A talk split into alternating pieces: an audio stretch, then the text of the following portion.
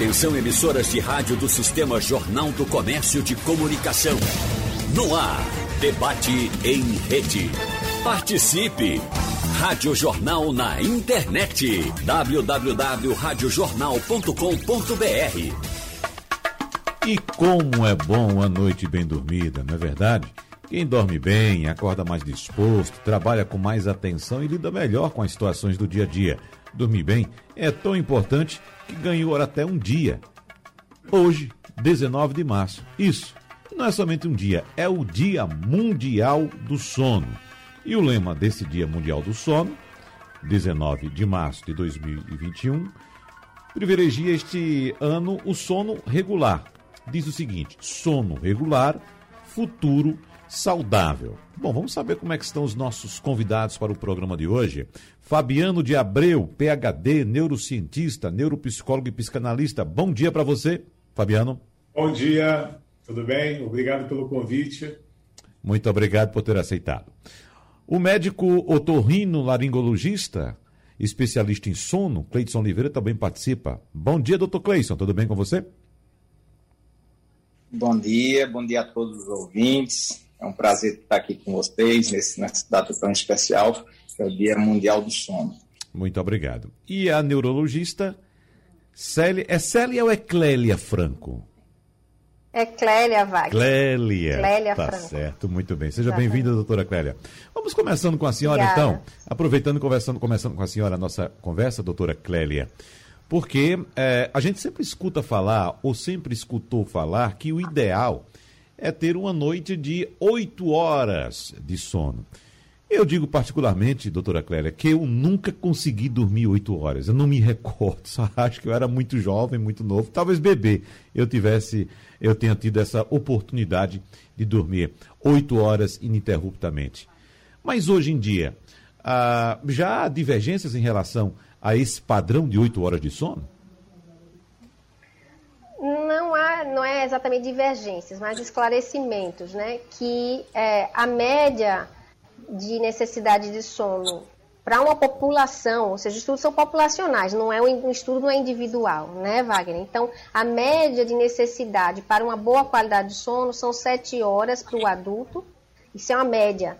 É, isso proporciona a melhor qualidade do sono. Mas a gente lembra que a quantidade necessária e a qualidade do sono é um perfil genético familiar. Então existe muita variabilidade, né? Existem pessoas que são dormidoras curtas, que o padrão de sono dela é de 5, 6 horas, e existem dormidores longos que o padrão é maior, 9, às vezes 10 horas. Então esse é um perfil genético, né? E isso é a história toda da família. Quando você vai conversar com o paciente, você pega a história familiar de qual é o perfil de, quali, de, de quantidade de horas que se dorme. E isso não é uma convenção. Né? A gente procura dizer que há uma necessidade média de sete horas para alertar a população que fique é, atenta, porque às vezes a gente está forçosamente se privando do seu padrão normal. Então você precisa conhecer qual é o seu padrão de necessidade de sono e tentar, na sua rotina de vida, manter aquele padrão seu, né? Diferente do que você disse. Se você diz assim, eu nunca dormi oito horas, então precisa ver se você, a pessoa que nunca dormiu oito horas ou sete horas é porque comportamentalmente ou o ambiente ou, a, ou atividades de vida obrigavam você a ter uma privação ou porque fisiologicamente, naturalmente, você nunca precisou disso para estar satisfeito, entende? Uhum. Então tem, a gente tem que ter essa percepção. Agora, deixa eu saber também do psicanalista Fabiano de Abreu, uma curiosidade inicialmente, doutor Fabiano. Ah, quem trabalha, quem estuda o sono, dorme bem? Quem estuda o sono tenta dormir bem, né? A gente procura, pelo menos, compensar de alguma maneira. Eu, por exemplo, eu tô estou em Portugal e eu trabalho muito com o Brasil, são três horas de diferença. Mas se eu vou dormir meia-noite, por exemplo, eu vou acordar às sete, oito da manhã. Aham. Se eu vou dormir uma da manhã, eu vou acordar às nove da manhã. Ou seja, eu tento fazer esse ciclo circadiano, como a doutora acabou de dizer, de sete horas a oito horas, é o que eu procuro fazer para que eu possa ter um dia seguinte melhor. É. Doutora Cléria, inclusive, doutor Fabiano, citou condições socioambientais para a qualidade do sono. O senhor está falando agora direto de Portugal com a gente. e nós sabemos as diferenças que existem culturais, econômicas, etc., em relação uh, ao Brasil com a Europa, onde o senhor está agora. Uh, a gente pode dizer que nessas condições atuais, no momento, o português dorme melhor do que o brasileiro? O português dorme melhor pela cultura em si. Aqui, por exemplo, você fecha meio-dia e reabre às duas. Não adianta você buscar nada esse horário, você vai estar tudo fechado. Né? E também à noite você não encontra ninguém na rua, parece realmente um deserto. Uhum. Então existe essa cultura. Mas isso também está relacionado ao próprio frio. E você no frio sente mais sono, você acaba dormindo melhor, você atinge mais facilmente o sono REM num ambiente mais fresco. Uhum. Então isso também é favorável. Tá. Uh, uh, explicando logo, aproveitando a deixa do senhor, sono REM, o que é que significa? Sono REM é aquele estágio mais profundo e necessário, que é quando a gente está sonhando, por exemplo, né? que você tem maior dificuldade em acordar. E os estudos indicam que se você não atinge esse sono REM, você pode ter mais problemas. A gente tem que entender que existe os neurotransmissores e quando a gente vai dormir, a gente produz a melatonina na mesma região que produz a serotonina, que é do dia, então, quando você não dorme bem, você causa uma disfunção nesses, nesses neurotransmissores, que acarretam também disfunção dos demais neurotransmissores e vira, como eu gosto de dizer, uma bagunça né, no uhum. nosso organismo. E isso que vai trazer os problemas. Um deles é a própria ansiedade, insônia. Né? É um ciclo, uma coisa vai acarretando em outras. Uhum. RAIN é uma sigla em inglês que significa uh, Rapid Eyes Movement, ou seja, movimento rápido dos olhos e, e identifica. É isso, da doutora Cléria. Então, é, lembrando que o sono REM é uma das fases do sono. É, ele, na verdade, não é o mais importante. A fase mais importante que a gente tem do ponto de vista biológico é a fase 3, né, que é do sono não REM, a fase do sono de ondas delta, ondas lentas, o sono chamado profundo, porque nessa fase 3, que é um pouquinho antes da gente fazer o primeiro ciclo REM, a fase 3 começa na primeira metade, ela, ela é mais intensa, esse ciclo de fase 3, na primeira metade da noite. E é por isso que quando a gente atrasa dormir e vai dormir lá para madrugada, às vezes a gente já passou esse horário circadiano de acontecer a fase 3, que é na primeira metade da noite. E ela é na primeira metade da noite porque ela é o sono mais importante, por isso que logo que você dorme é o sono que tem que entrar porque é muito pior você estar tá privado do sono profundo do que do REM. Né? O sono profundo é onde a gente tem o, o funcionamento do sistema linfático, que esse sistema é, é, a linfa do cérebro que faz a limpeza dessas toxinas ou proteínas tóxicas. Inclusive, protege a gente, se a gente fizer fase 3 do sono profundo, de prevenção de síndromes demenciais. A gente tem vários estudos já mostrando isso. E quando você tem privação da fase 3, aumenta o risco de desenvolvimento de demências e de problemas cognitivos, porque há uma maior predisposição a depósito de beta-amiloide, que é uma proteína tóxica que está envolvida no surgimento de neurodegeneração, né? Então, isso é o que os estudos têm mostrado. O sono REM é muito importante também, mas se a gente falar em privação, é mais grave a privação da fase 3 do sono profundo do que do sono REM. Tanto que o sono REM ele, acaba acontecendo mais na segunda metade da noite, porque ele prepara o indivíduo para acordar. Porque no sono REM a gente vai ter, como o Fabiano falou, a síntese de várias aminas importantes para a vigília serotonina, dopamina, noradrenalina, porque te prepara para ficar acordado, né? Para enfrentar o dia seguinte. Então, o REM é essa fase é, de um, de um, é um sono ativo, o cérebro está extremamente ativado, metabolismo alto, e é fácil de acordar o indivíduo nesse horário aí do REM, enquanto que é difícil acordar o indivíduo no sono profundo 3. Uhum. Então, REM, se você acordar no REM, você lembra do sonho que estava tendo, né? Que a gente tem a concentração dos sonhos no REM, porque é no REM que a gente tem reorganização das memórias. Tem muito a ver com o sistema límbico, é uma fase super interessante. Aliás, sono é muito interessante, tem tudo a ver com saúde, né? Não, sem dúvida. Agora, doutor Cleidson Oliveira, qual o grau de surpresa dos seus pacientes quando eles descobrem que o problema do sono, a, da noite mal dormida, dele, deles no caso, não se refere nem a fator socioambiental, nem ao problema, ah, digamos, mental, nem a algum problema físico, mas sim algo uh, respiratório. Existe essa surpresa ou as pessoas já chegam ao seu consultório já sabendo que tem esse problema? Muitos já chegam já sabendo, né? Que é um fato referido por, por, pelo contexto, algum familiar. Enfim, é, cerca de 30% a 33% da população tem algum, alguma queixa relacionada a, ao distúrbio respiratório do sono, seja o ronco ou a apneia obstrutiva do sono. Então, é uma queixa bastante comum no nosso dia a dia. Uhum. É, o ronco, uh, geralmente quem ronca não sabe que está roncando. É, é, essa pessoa é alertada por alguém que escuta, alguém que dorme ali do lado.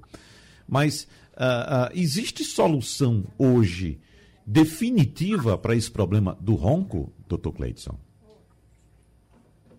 Sim, existe sim tratamento é, definitivo, é, porém não é uma receita de bolo. O ronco ele pode ele pode estar presente em, em vários graus da doença respiratória, da síndrome da apneia obstrutiva do sono, desde a forma de um ronco primário, que é um ronco sem apneia, a apneia leve, a apneia moderada, a apneia severa. Então, o tratamento ele diverge de acordo da presença e do grau da apneia, bem como das alterações físicas do exame físico do paciente. Então, existem diversas formas de tratar o ronco, não apenas uma. O ideal é o paciente ser avaliado, seu tratamento ser individualizado. Uhum.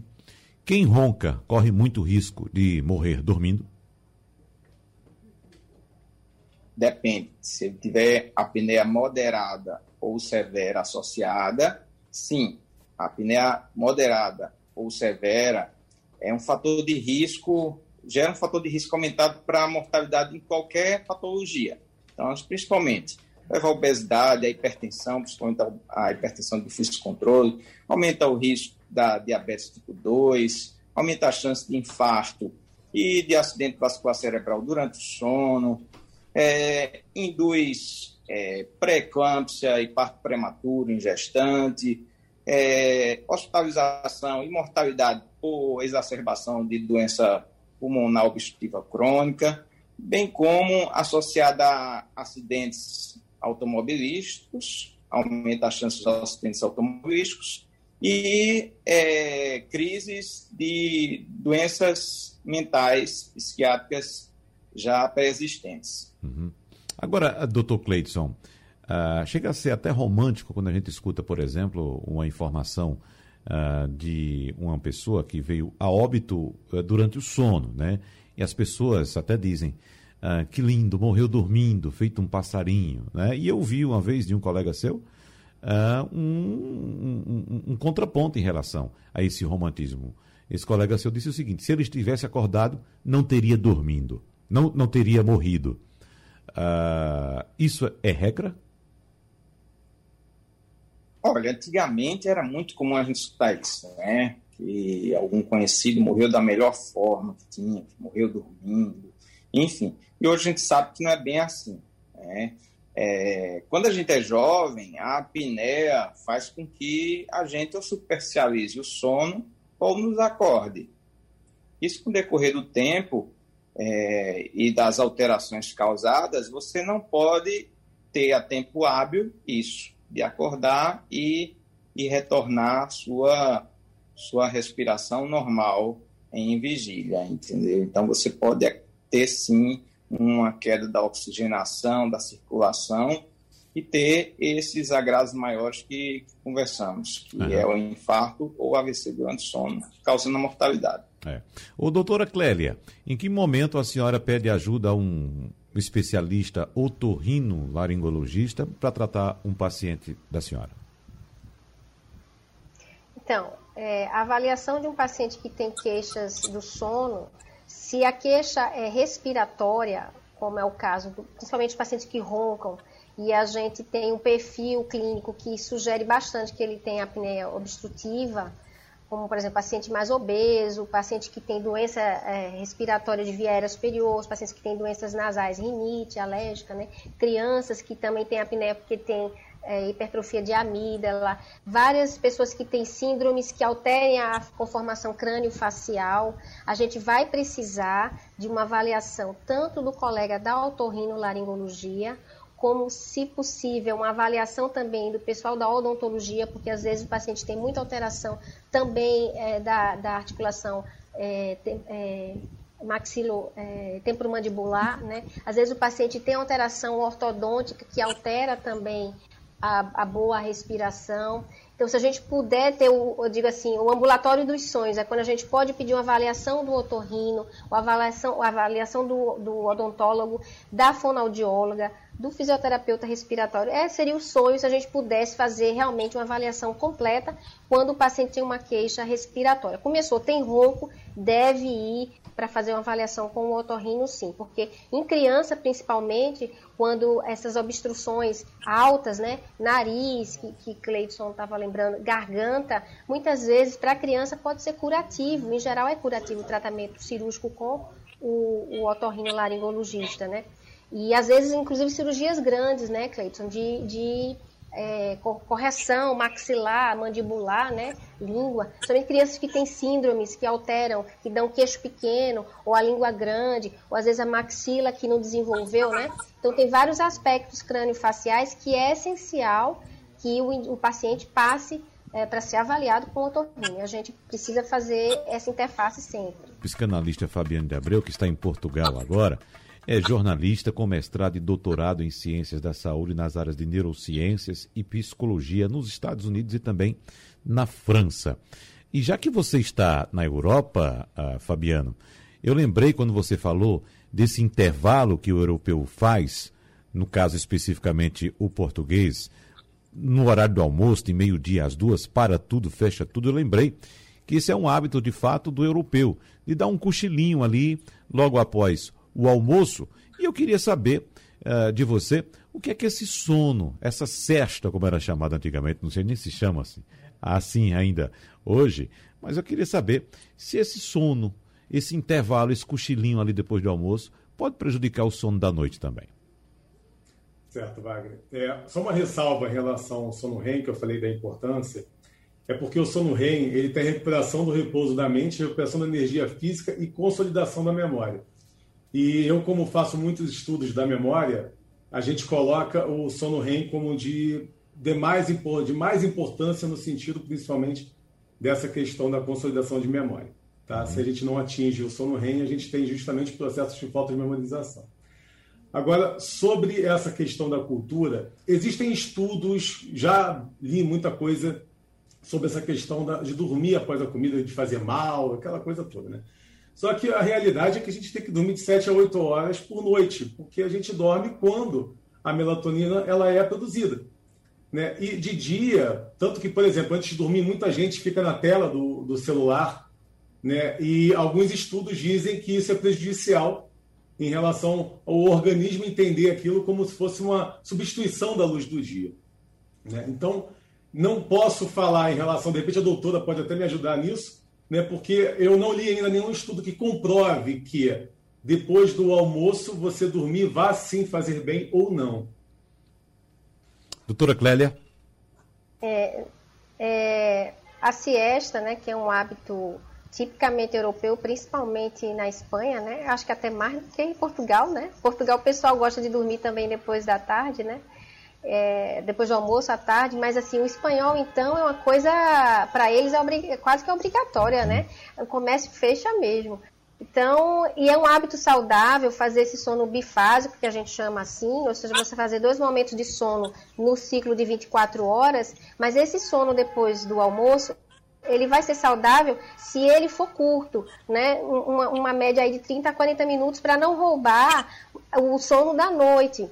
Porque aí, se sua necessidade de sono tem, uma, tem essa, esse padrão diário, de ser nessa média aí, se você passa a tarde dormindo, como acontece muito com os adolescentes, né? Eles dormem às vezes à tarde, muitas horas, e aí a noite fica sem sono. Aí arrasta o sono da noite para a madrugada e acaba entrando num distúrbio de ritmo circadiano, que a gente chama de atraso de fase, que é quando começa a desregular o horário do sono, porque às vezes dormiu muito à tarde.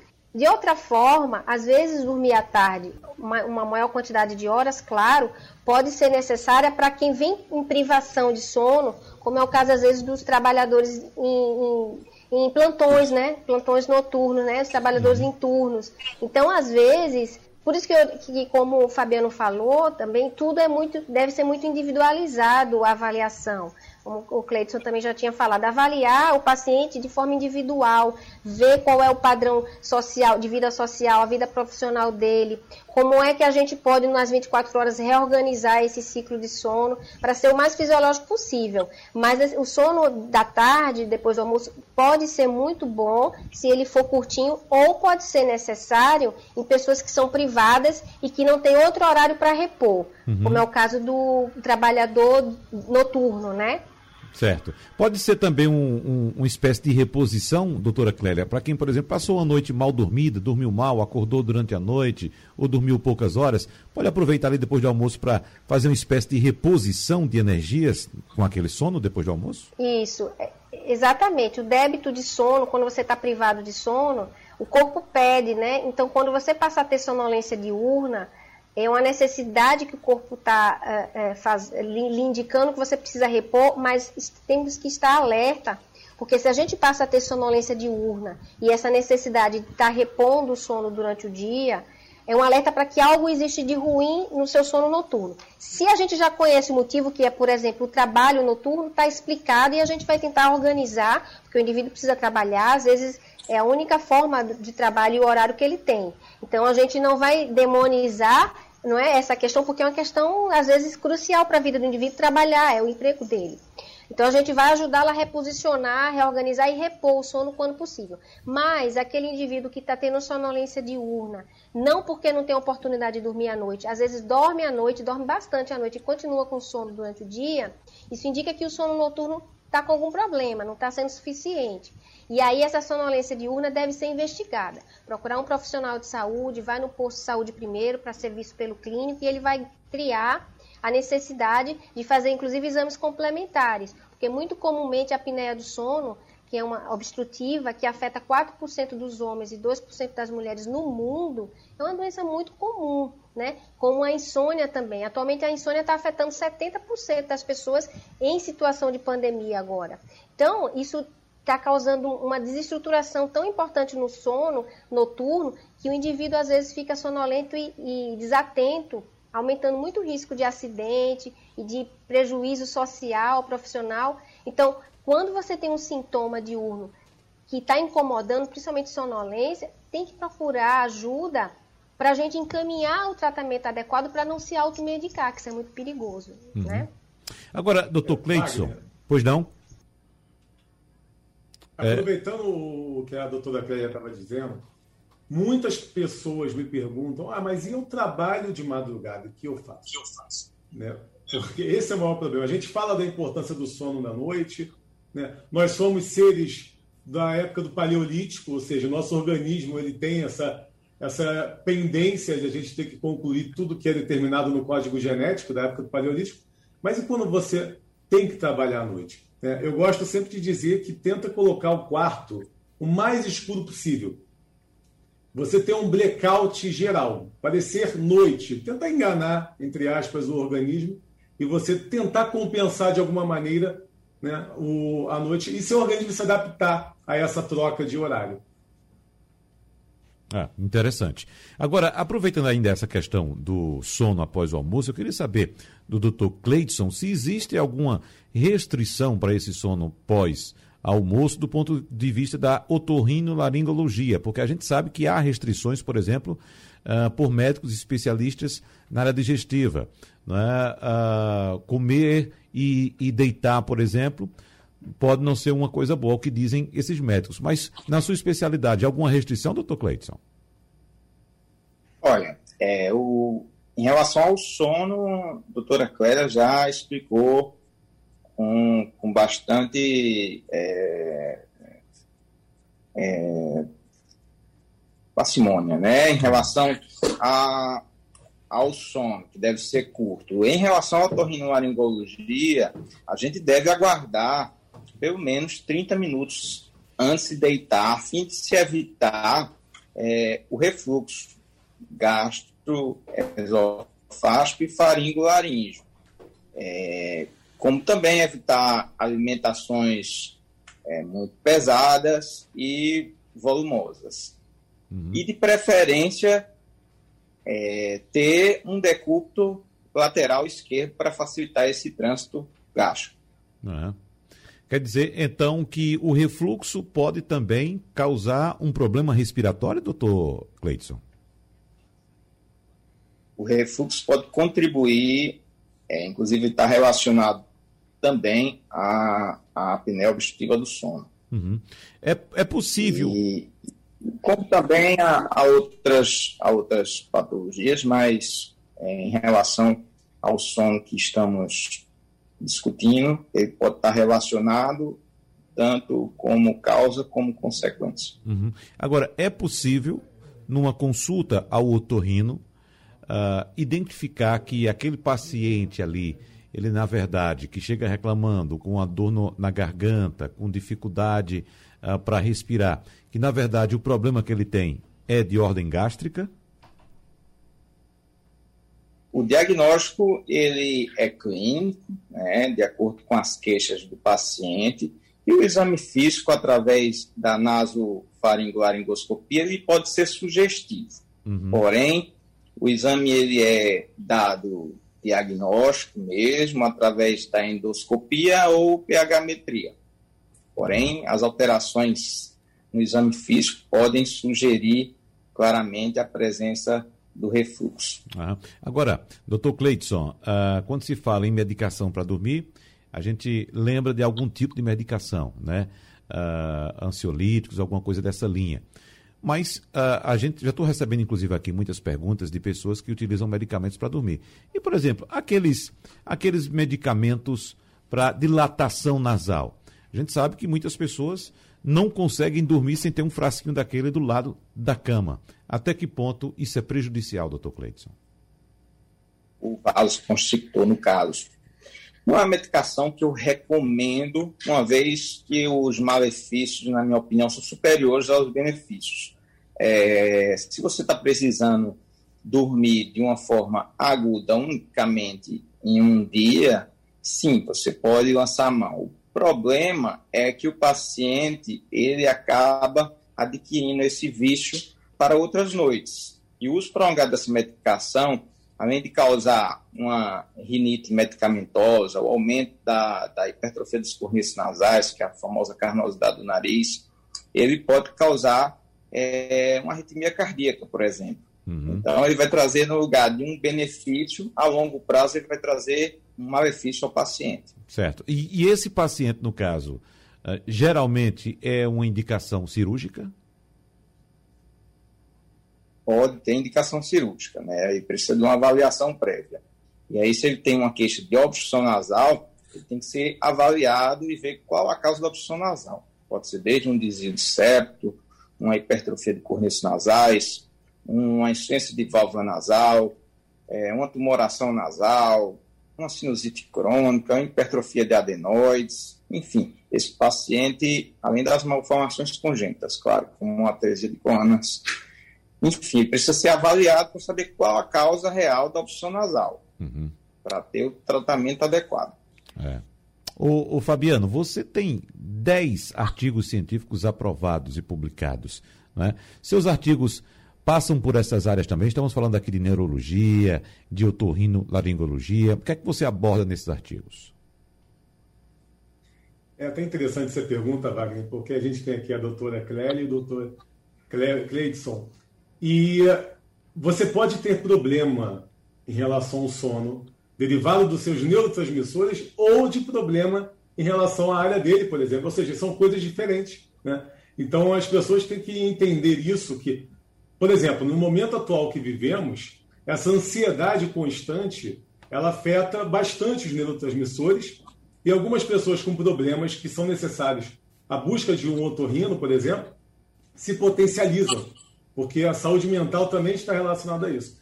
E os meus estudos de neurociência é, depende, por exemplo, eu fui o primeiro a constatar a sequela do Covid. Né? Eu me, do, me juntei ao, me uni ao Dr. Roberto Iano, de São Paulo, cardiologista, e eu falei da parte neuronal e ele falou da parte cardiovascular. Então, essa, essa questão da, das sequelas, né? Então, vai de acordo com o tema. Os meus temas são muito mais para a doutora Clélia, né? Então, todo, todo assunto que eu falo do sistema nervoso central, né, ela tem é, o conhecimento disso tudo. Já se eu precisar de algum tema que esteja relacionado a esses assuntos do Dr. Cleidson, aí eu teria que convidar o Dr. Cleidson para a gente fazer né, esse trabalho junto dentro de um artigo científico para ser aprovado pelo comitê científico. Uhum. É, pega desse gancho da Covid, viu, Fabiano?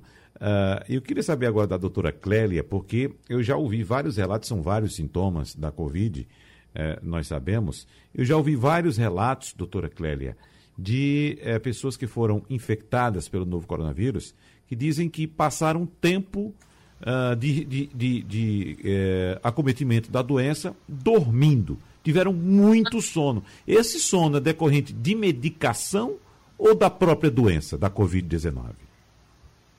Bom, a hipersonolência ou hipersônia diurna afetando pacientes com Covid durante a fase de Covid e mesmo pós-Covid pode estar relacionada às duas coisas.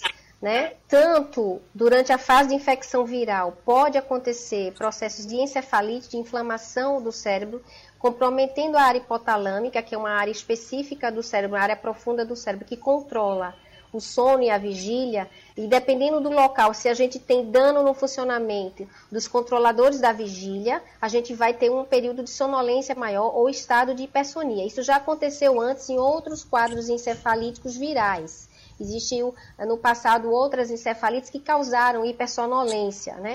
A, a encefalite pelo vírus, é, que a gente sabe que o vírus da Covid, né, a Covid-19 pode causar encefalite, então pode determinar Claro, além de acidente vascular cerebral, além de cefaleia, que são os mais comuns, o problema da, da falta de, de, de, sentir o cheiro, que é a hiposmia ou anosmia, sentir o gosto, né, de geosia ou ageusia, são os sintomas mais comuns, mas tem casos de epilepsia ou crises epiléticas derivadas do quadro inflamatório encefálico da COVID e também pode acontecer, eu não vi descrição específica de hipersonolência direcionada, mas não é difícil disso acontecer. Isso vai ser descrito porque a pandemia, infelizmente, não acabou e os estudos continuam sendo relatados, né? Os casos vão se juntar aos casos para se publicar uma coisa com maior poder, digamos assim, estatístico.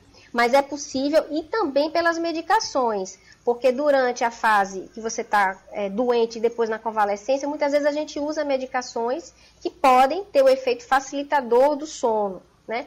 É, inclusive mudanças outras, é, é, anti-inflamatórios, que às vezes têm efeito antihistamínico, pode causar uma sonolência, algumas medicações antibióticas que são associadas nesse momento de infecção pulmonar, que às vezes a gente precisa fazer antibiótico também. Então, as duas coisas são possíveis, tanto o efeito direto do vírus, a resposta inflamatória do hospedeiro, do indivíduo que está doente, com produção de várias substâncias químicas que são imuno, é, é imunoglobulinas e interleucinas, que estão muito é, envolvidas no processo de sono. Isso é comum até em outras viroses. A gente, às vezes, quando tem uma gripe forte, fica sonolento, fica fadigado, o corpo pede porque é para manter o, o, animal, nós, né, em repouso para dar tempo do organismo se restabelecer.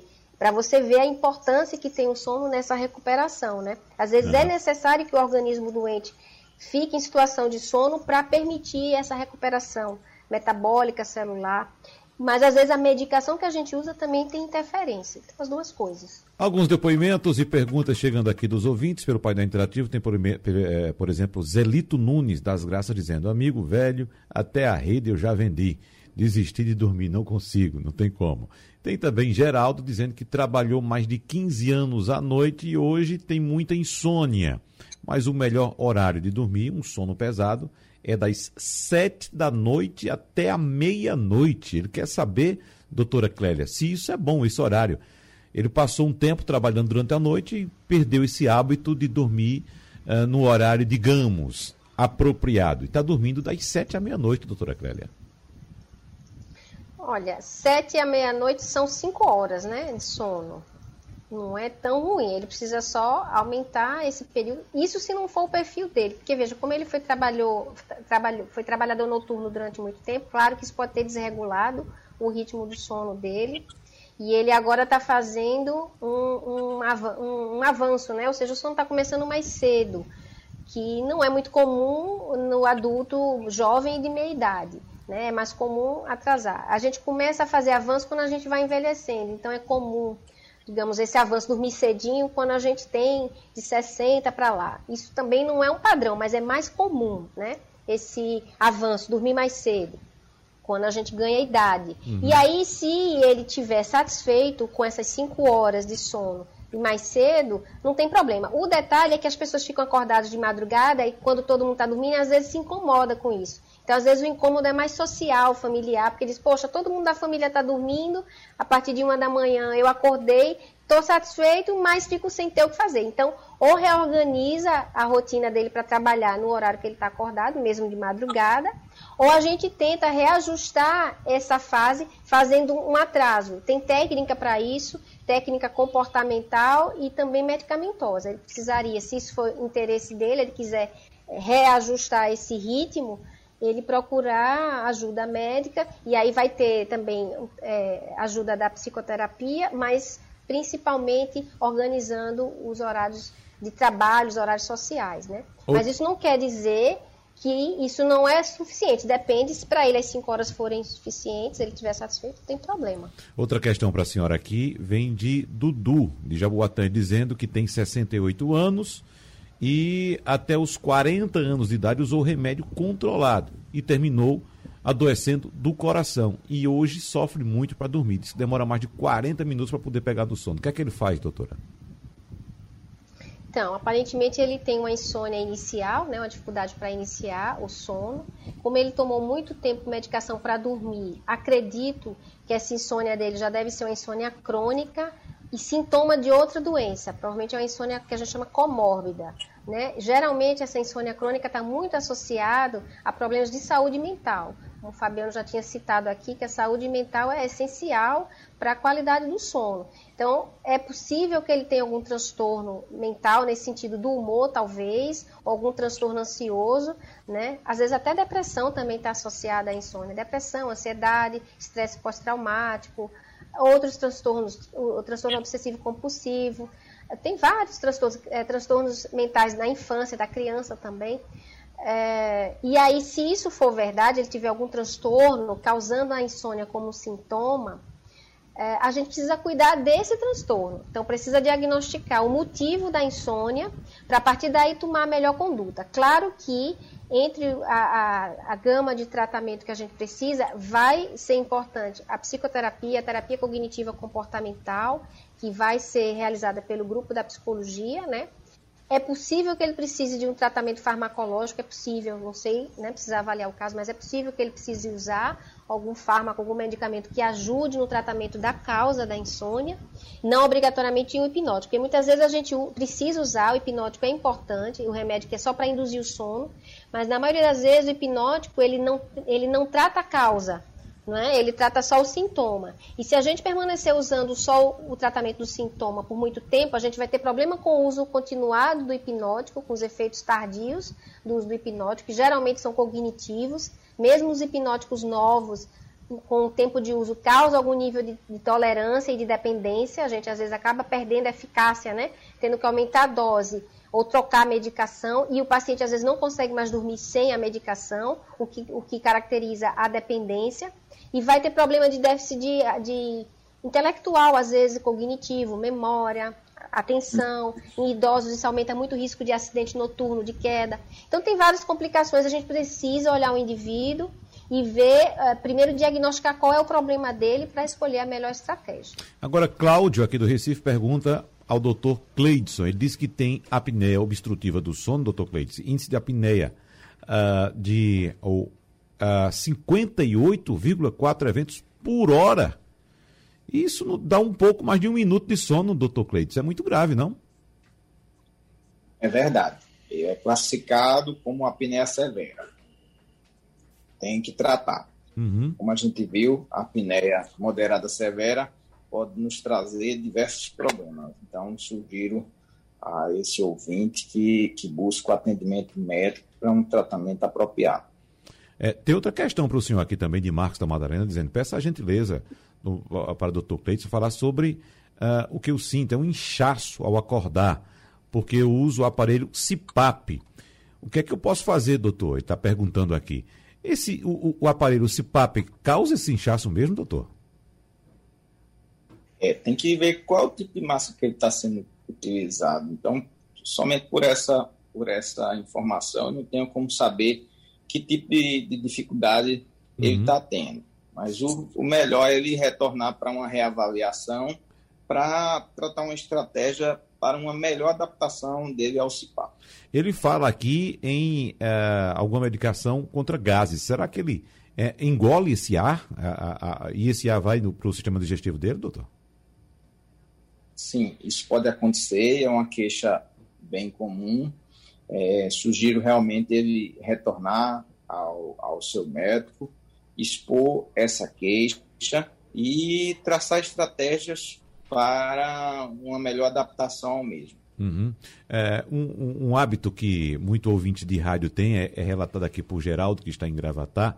Uh, ele diz que tem um costume de dormir com fone de ouvido, escutando música ou até mesmo uh, reportagem, notícia. Ele quer saber, doutora Clélia, até que ponto isso pode ser prejudicial. E a gente sabe que é muita gente que faz isso, né? Não só colocando fone, mas às vezes bota algum, algum equipamento de áudio ali, fica ouvindo e condicionou-se a dormir dessa forma, só consegue dormir, alguns inclusive com televisão também ligada, doutora Clélia. Pois é, Wagner, você agora é, me lembrou essa história do, do, da pessoa que relata aí, me lembrou do meu pai, que ele dormia escutando as resenhas de, de jogo, de futebol. É. E eu, e eu ficava escutando aquilo e dizia, não sei como ele consegue Rio dormir. Branco. Mas, é, às vezes, é porque é muito monótono. Então, às vezes, atividades monótonas, né, por exemplo, um, um jogo, é, ou às vezes um noticiário, se for uma coisa monótona, até facilita você dormir. Porque uhum. tira, tira você do seu pensamento né, e do seu problema, do seu mundo individual e joga você para uma coisa né, que se, te distrai. Né? Uh, isso é muito importante na hora de dormir, a gente criar é, rotinas ou hábitos ou até rituais que justamente nos distanciem mentalmente dos nossos problemas, né? Então, uh, re, escutar notícia, não sei se é muito bom, porque atualmente as notícias só são de tragédia, né? Infelizmente, a questão da, da, da pandemia recrudesceu e está muito difícil de você ficar vendo televisão e, e, o áudio de rádio, porque geralmente as notícias que relatam a realidade é, são muito é, difíceis, às vezes, da gente eu digo até digerir, né? Então, não seria a melhor estratégia a, notícia. Mas, por exemplo, é muito interessante escutar música, músicas relaxantes, músicas que você goste. Escolhe teu perfil lá musical, que seja uma coisa que te dá prazer. Escuta. Criança, por exemplo, às vezes coloca áudio de contação de histórias, né? Então, às vezes, ajuda bastante as crianças a dormir. Ou, ou se não no áudio, porque tem que ter cuidado com o volume, né? Para não uhum. ter, né, Cleiton? Para não ter problema auditivo, que isso é um, é um grande prejuízo. E crianças estão ficando com problema auditivo, surdez, por conta do uso excessivo em alto volume dos, dos, dos fones. É. O Fabiano, para a gente encerrar, uh, o que é que a gente pode dizer dessa conversa que tivemos hoje? algum ponto importante que, é que você gostaria de ressaltar? O ponto importante é que antes de dormir, a gente tentar não ler notícias, principalmente no momento que a gente está vivendo. Mas é uma coisa que ajuda. Então, escutar a música eu acho super interessante, em baixo tom, músicas relaxantes, é muito legal. E orientações de meditação, às vezes, ouvir as orientações de meditação também ajuda.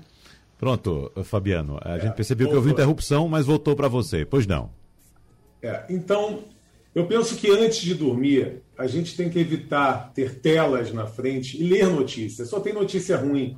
Então você vai ler notícia ruim antes de dormir, então sua ansiedade vai, vai ficar potencializada e isso vai causar disfunção nos nossos mensageiros bioquímicos no cérebro. Então, é muito importante você tentar. Eu gosto de dizer para a gente fazer práticas antigas do Paleolítico, vamos colocar assim, né? ou pra, práticas da época do Império Romano. Você pegar antes de dormir, faça uma leitura. Pega um livro, faz uma leitura, se aprofunda naquele conhecimento. Quando a gente faz leitura, a gente faz a neuroplasticidade cerebral. A gente reforça as conexões neuronais. Então, é diferente você ficar ali no celular, passando notícia, mídia social, com coisas que vai te deixar mais ansioso, mais nervoso. as notícias da noite são as mesmas do dia. Então, deixa para ler notícia de dia. E a noite é feita para dormir. Isso é primordial. Aí tem a alimentação, tem os exercícios físicos, né? tem o controle mental, utilização da inteligência emocional, autocontrole. Tudo isso a gente tem que fazer, porque o problema hoje do sono está mais potencializado devido ao momento que a gente está vivendo e muito relacionado à própria ansiedade.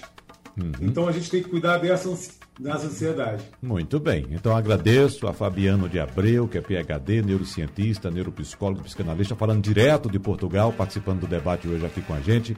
Ao otorrino, laringologista especialista em sono, Cleidson Oliveira, e também a neurologista Clélia Franco. Muito obrigado a todos. O debate é repetido às duas e meia da manhã. E para encerrar o programa com notícia boa, os idosos a partir de 69 anos já podem agendar a vacinação aqui no Recife. A notícia boa para a gente encerrar o programa. Mais uma chegada.